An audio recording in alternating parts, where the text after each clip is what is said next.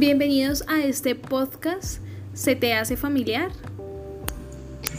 Les damos la bienvenida a todas y todos a nuestro podcast sobre la paternidad responsable y su rol en el desarrollo integral de los niños y niñas, correspondiente a la formación de familias del mes de junio. Para el día de hoy contamos con la participación del equipo psicosocial de la Unidad Mis Adorables Angelitos, quienes nos acompañarán y compartirán un tema muy importante para nuestras familias. Quiero agradecer a toda nuestra audiencia por escucharnos y participar en estos espacios y por supuesto darle la bienvenida al equipo psicosocial. Gracias Jamie y Carolina por acompañarnos en esta bonita jornada. Para nosotros es un gusto poder construir estos espacios con ustedes. Gracias Lorelei por invitarnos. Nosotras estamos realmente muy a gusto de estar en este programa contigo y las familias que nos están escuchando. Bueno, entremos en materia. Muchas dudas, miedos, incertidumbres se presentan a la hora de la crianza y la educación de nuestros hijos.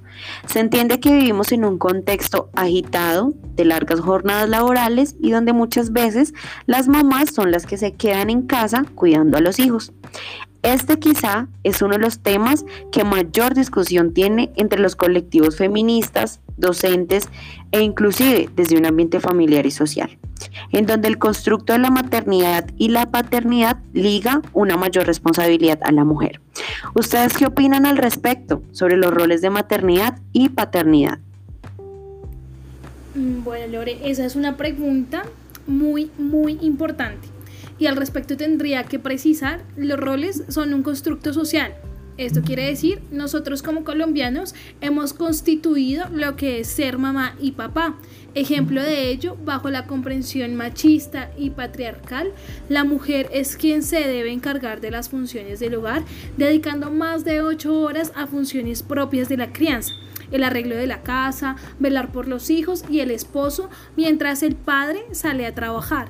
Él es quien proporciona el sustento económico al hogar y el que en ciertas ocasiones cumple el rol de proteger a la familia. Perdónenme. En esta construcción, pues se desliga un poco el papel del padre en el proceso de la crianza, porque eh, si hablamos que el padre únicamente es quien trabaja y trae el sustento a la casa, pues estamos negando su vinculación en elementos tan importantes como es el compartir, la vinculación emocional, la empatía relacional con el niño, las prácticas de cuidado que se deben establecer. Además, se niega esa posibilidad de socializar normas y pautas dentro del hogar y promoveríamos entonces ese desequilibrio en las funciones de la crianza, lo que podría dar pie a malestares que desencadenarían más tarde en una situación de violencia intrafamiliar o también en aquellas sensaciones de frustración, rabia e impotencia. Claro, ese punto que tocas, Caro, es demasiado importante porque cuando le contamos a una amiga o vecino que estamos embarazados, la responsabilidad pues inmediatamente y casi que inconscientemente recae en nosotras las mujeres. Pero entonces la pregunta sería, ¿cuál es el rol del padre en la crianza de los hijos? Y esta pregunta yo creo que nos ha acompañado por largas jornadas de trabajo y para ello quisimos traer la voz de hombres que son padres y que no lo son para que opinen sobre qué creen ellos que es el rol del padre en la crianza de los hijos y esto fue lo que nos contestaron. Pues básicamente para mí la paternidad ha sido un proceso magnífico en esos cinco años, siete meses, porque me cambió totalmente la vida, me enseñó a ver la vida de una perspectiva totalmente distinta. Y ahí es donde me doy cuenta del cariño de un padre hacia su hijo. Mi padre pues estuvo en todo momento, está en todo momento y veo reflejado en, en mi hijo todo el amor que mi padre ha, ha depositado en mí, los cuidados, la atención, la disciplina, porque pues no es ser solo padre y decir yo le compro, yo le doy, yo lo llevo, yo le traigo, no. Ser responsable, ser juicioso, ser constante, ser disciplinado, enseñar, corregir de una buena forma. De eso se ha tratado la paternidad en estos años y No me considero el mejor, pero pues sí he hecho un muy buen trabajo, hago un muy buen papel en la vida de mi hijo. Eh, nada, para mí eso es la paternidad, el amor más grande que hay hacia un hijo. Hola, mi nombre es Camilo, eh, tengo 31 años, no soy padre actualmente, pero sí tengo un padre, el cual siempre ha sido una figura de apoyo, de un ser incondicional quien siempre pues ha acompañado todos mis procesos, eh, tanto personales como profesionales. Y este apoyo pues es más que de corazón, de fuerza, de los principios y los valores que siempre me ha inculcado. Ha sido siempre un referente de lo que siempre he querido em, ser en el, en el futuro o en el camino. Eh, en cuanto a, a, su persona y a su ser.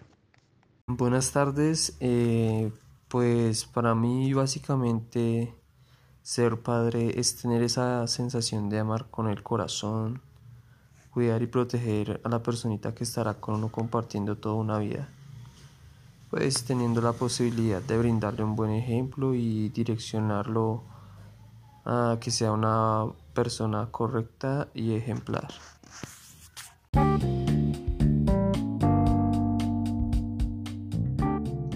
Mira que ha sido muy interesante escuchar sobre sus opiniones y creencias.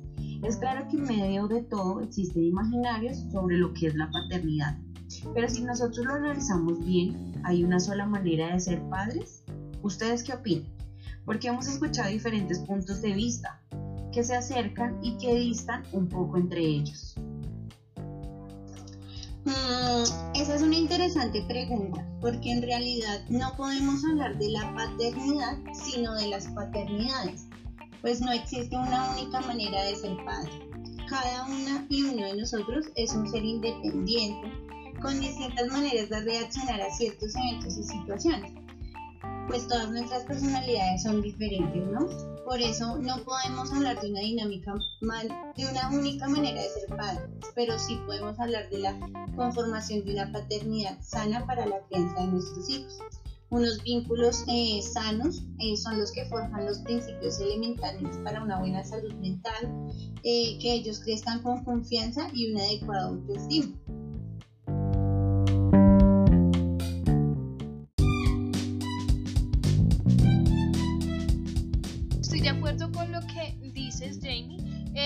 Podemos hablar de una única expresión paternal.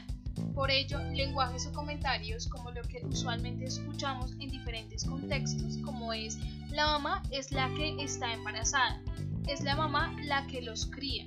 A veces yo le ayudo a criar. La que se encarta es la mamá. El papá sufre es por el bolsillo. Lástima, se tiró la vida esa muchacha. Yo soy el jefe del hogar. Las mujeres son para la cocina y para cuidar los chinos. Tiene un mundo por delante. El hombre propone la mujer y la mujer dispone. Al fin de cuentas, ella es la que se jode.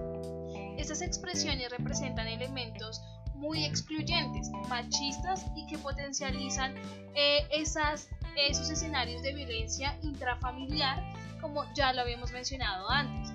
Eh, por ello, hablar de paternidad, podemos preguntarnos en familia, ¿qué le aportas como papá a tu hijo o hija? ¿Cuánto tiempo compartes con él o ella? ¿Conoces qué le gusta o le desagrada? ¿Te reconoces como padre o cedes tu función a otros? ¿Estás comprometido en la crianza de tus hijos o hijas?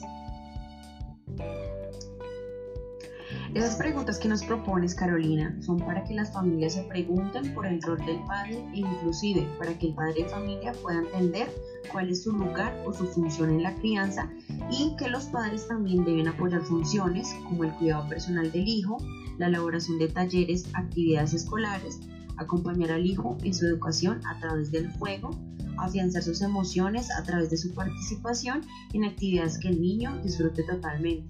Claro, yo quisiera intervenir ahí, Milore, porque me parece muy importante lo que estás diciendo. Las paternidades sanas se entienden como ese involucramiento que tiene el padre en la crianza de los hijos sin acciones o sin cometer acciones que propendan a dañar al infante o inclusive a los padres. La idea de ser siempre un padre o una madre dispuesto a sacrificarlo todo no permite que una como persona o uno como ser humano siga su proceso de construcción y desarrollo. Por eso, generar una crianza bajo el afecto convoca que, que revisemos pues nuestro propio desarrollo personal, establezcamos momentos para la crianza, para trabajar, el descanso, el ocio y, los, y lo demás que conforme pues nuestra vida diaria. Claro, y es cierto, Caro, esa frase que dice, no puedes querer a alguien si no te quieres a ti mismo. En este caso, no puedes cuidar a alguien si no te cuidas a ti mismo. Por ello, la paternidad responsable es dedicar tiempo a construir cada elemento de nuestra salud mental, física, emocional y espiritual, a la vez que propendemos a ejercer funciones de cuidado, protección y formación de nuestros hijos. Qué bonita reflexión acabas de hacer, Lore. Quisiera hilar un poco con lo que acabas de decirnos, y es que el rol del padre es sumamente importante para la formación de los hijos. El padre da las bases para el desarrollo de la personalidad, fortalece todo el tema de la autonomía, las decisiones, la confianza, el respaldo y además de eso, pues establece pautas para poner límites. Por ello queremos traer la voz y las experiencias de los niños para que nos cuenten qué piensan sobre sus padres y el rol que han desarrollado con ellos.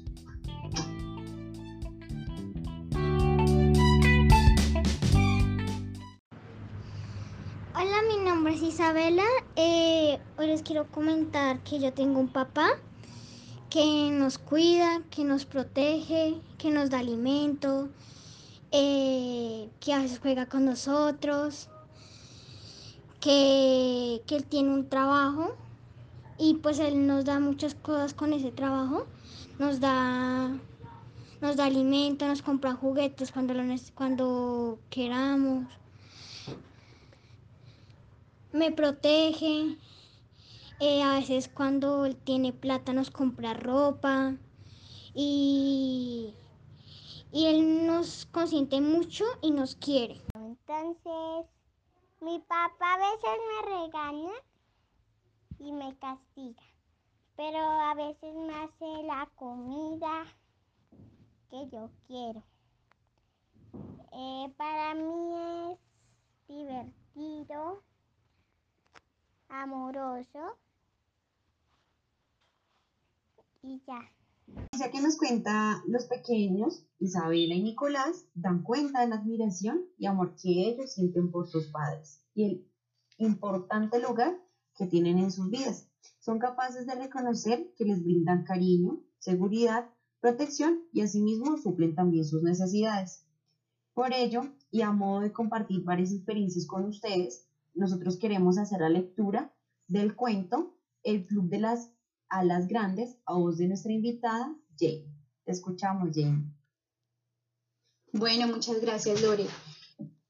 Andrea llegó aquella tarde contentísima a casa. Mamá, ya podemos echar a papá de casa. Solo sabe poner normas y exigir. Y cuando está contento, pues se dedica a jugar en vez de hacer cosas importantes. Pero hija, ¿por qué dices eso? preguntó su madre porque hoy en la escuela una señora nos ha explicado muy claro que los hombres no sirven para nada y que las mujeres pues nos bastamos solitas para llevar una familia y una casa. No me extraña. Viendo a papá, yo ya me lo estaba imaginando. Te equivocas, cariño. Los buenos papás como el tuyo hacen mucho más de lo que parece. Entonces, su madre empezó a sacar libros y revistas que hablaban de la importancia de los padres en la educación el desarrollo de la autoestima y la confianza, las habilidades sociales y un montón de cosas de las que Andrea no entendió ni una sola palabra. Mami, me interrumpió, ¿no me lo puedes decir de forma que yo lo entienda? Claro que sí. Los papás, haciendo las cosas a su manera, son los que hacen que os crezca las alas. Andrea ya no quiso ir más. Iba a tener Al día siguiente extendió su entusiasmo a todos los niños y niñas de su clase, pero algunos estaban preocupados. Carlos apenas veía a su papá, pues pasaba casi todo el día fuera. Si no me regaña ni juega conmigo, ni tampoco me exige, no creo que vayan a salirme las alas. A mí tampoco, decía Marta, casi llorando. Mis padres se separaron y a mi papá solo puedo verlo de vez en cuando. Pues crearemos el club de las alas grandes para no obligar a nuestros papás a hacer crecer nuestras alas. Dicho y hecho, todos en la clase se unieron al club y se lanzaron ilusionados a buscar formas de pasar más tiempo con sus papás. Sí, hacía falta. Los mismos niños les enseñaron a poner normas, regañar o jugar a juegos. Con su entusiasmo y sus buenos resultados terminaron por convencer a muchos otros papás y mamás para unirse al club y preparar todo tipo de excursiones, fiestas y actividades. Hasta el papá de Carlos comenzó a salir antes del trabajo y la mamá de Marta dejó que su padre fuera a visitarla cuando ella quisiera. Al finalizar el curso celebraron una gran fiesta. A ella asistieron todos los papás que fueron premiados con la insignia especial del Club de las Alas Grandes. Todos estaban muy alegres y felices, todos menos una persona, aquella señora que les había contado que los hombres no servían para nada. Acercándose a la madre de Andrea, le preguntó en voz baja, ¿por qué esta celebración? Aquí sobran muchísimos papás. ¿Qué va? respondió. Gracias a todos estos niños y niñas les van a crecer las alas. menuda tontería. Los niños no vuelan. No es verdad, interrumpió Andrea. Los niños volamos cuando nos salen las... Mm, pero no pudo acabar la frase. Al mirar a los ojos de la mujer, solo pudo encontrar rencor y oculta entre tanto odio la sombra de una triste niña que nunca había tenido años.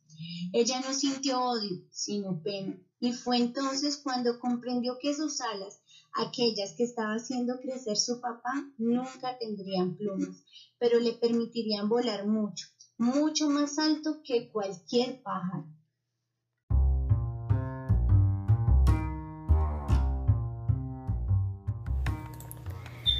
Gracias por esta lectura. El cuento nos ayuda a visibilizar esa otra mirada que complementa las experiencias de nuestros niños y es que no para todos nuestros padres eh, han sido unos referentes de amor y comprensión. Por el contrario, representan otras experiencias que pueden no ser gratas como lo señala la historia leída por Jamie. Eh, por ello, hemos traído para ustedes unos tips que nos ayudan a sostener esas relaciones sanas con nuestros hijos y em, esta puede ser aplicada por mamás o papás en este proceso de la crianza.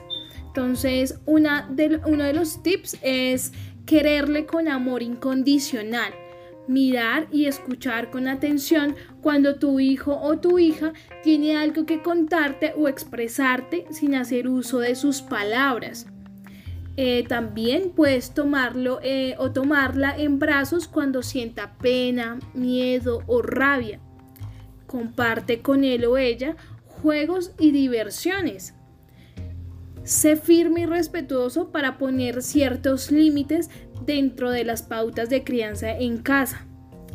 Aprovecha para conversar de las cosas que sucedieron durante el día y celébrale sus actividades, logros y aprendizajes como por ejemplo eh, aprender a agarrar un objeto, a caminar, a construir una torre, hacer un dibujo, avisar para ir al baño, vestirse solo, realizar una tarea del jardín, entre todas las actividades que puedan estar aprendiendo los niños. Eh, también comparte las labores domésticas e incorpora a tu hijo en estas actividades con tareas simples a modo de juego o de aprendizaje y refuerza esas actitudes y conocimientos para que los niños puedan desarrollarse íntegramente.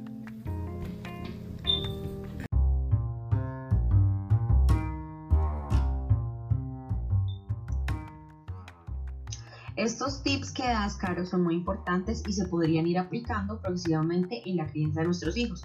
Igualmente, rescatar que tanto la madre como el padre deben tener un equilibrio en las funciones del hogar y la crianza, conformar un equipo que les permita continuar con sus proyectos individuales y encontrar esas metas comunes que los integran y convocan como familia. Yo no sé a ustedes, pero este conversatorio me ha parecido muy apasionante. Además, porque es un tema que nos convoca a muchas familias y porque el papel del padre no es muy cuestionado por esta misma sociedad patriarcal. Total, la paternidad en este caso no es un tema que sea de dominio público o que hablemos de él a la hora del desayuno. Por eso es muy importante que lo podamos incluir en las conversaciones con nuestros hijos, familias, amigos e inclusive podemos llevar el debate a la academia y conspiremos en torno a estas temáticas que además nos ayudan a prevenir situaciones de violencia de género y violencias que terminan dañando nuestros núcleos familiares. Ustedes tienen razón, por ello quiero extender la invitación a nuestros oyentes a documentarse un poco más sobre este tema de la paternidad responsable y las nuevas paternidades, ya que este no es un tema estático, sino más bien flexible y que hace parte de nuestros dominios. Chicas y oyentes, nuestro tiempo se ha agotado. Esperamos poder encontrarnos en otro programa para poder conversar sobre estos temas. Gracias, Caro y Jamie, por haber participado en esta programación y gracias a las familias que estuvieron acompañándonos en este podcast. Muchas gracias a ti, Lore, por invitarnos a este espacio. De verdad que ha sido muy chévere y grato poder compartir experiencias y conocimientos con ustedes.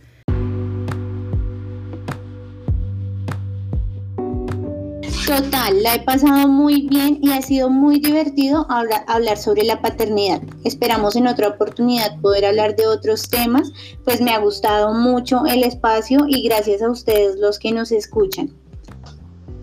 Muchas gracias chicas por su participación y su aporte en este espectacular discurso. Antes de despedirme, les cuento que tenemos una super actividad para ustedes como familia donde premiaremos el mejor trabajo en equipo, valoraremos la creatividad, el uso de materiales reciclables y o amigables con el medio ambiente, la participación activa del núcleo familiar y lo más importante, el ingrediente final, el amor. La actividad a realizar te la enviaremos en una invitación a tu WhatsApp. Muy pendientes, hasta la próxima.